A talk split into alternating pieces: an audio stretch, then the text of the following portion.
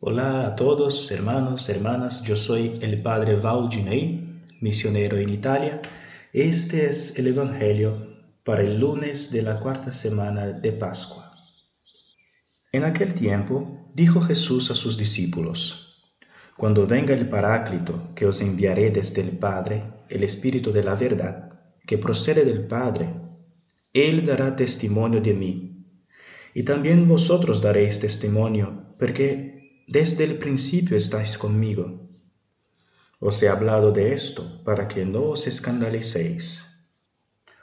Os excomulgarán de la sinagoga, mas aún llegará incluso una hora cuando el que os dé muerte pensará que da culto a Dios. Y esto lo harán porque no han conocido ni al Padre ni a mí. Os he hablado de esto para que cuando llegue la hora os acordéis de que yo os lo había dicho. Palabra del Señor. Sabemos que para diferenciar la verdadera iglesia de Cristo de las falsas iglesias, hay cuatro características fundamentales. Son esas cuatro que profesamos en el credo. La verdadera iglesia es una, santa, católica y apostólica. Pero San Pío X decía que hay una quinta característica. La verdadera iglesia de Cristo también es siempre perseguida. Y de esto nos habla el Evangelio de hoy. Jesús nunca ocultó a sus seguidores lo que les esperaba, la cruz.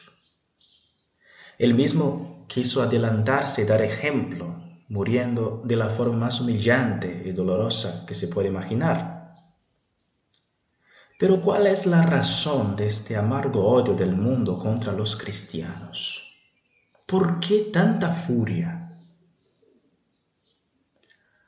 Tal vez podríamos utilizar como respuesta una carta escrita por uno de los primeros cristianos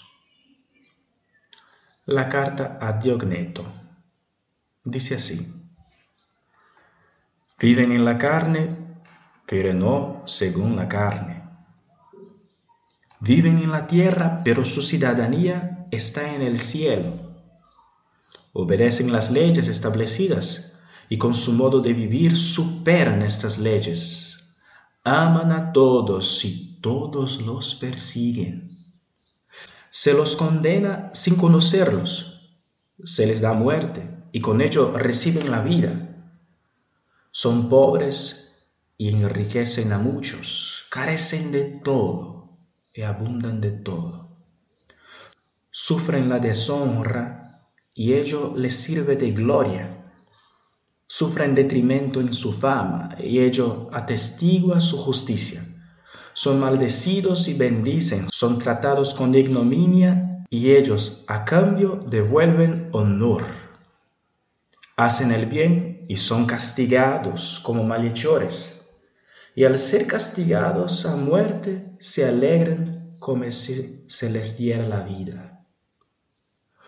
Los judíos los combaten como extraños y los gentiles los persiguen, y sin embargo los mismos que los aborrecen no saben explicar el motivo de su enemistad. Para decirlo en pocas palabras, los cristianos son en el mundo lo que el alma es en el cuerpo.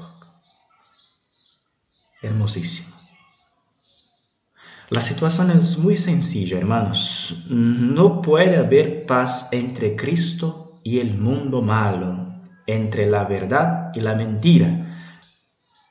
Y mientras haya un Hijo de Dios, aunque sea uno solo, que prolongue la vida de Cristo en esta tierra, será perseguido. La buena noticia es que nuestro Señor mismo nos ha prometido.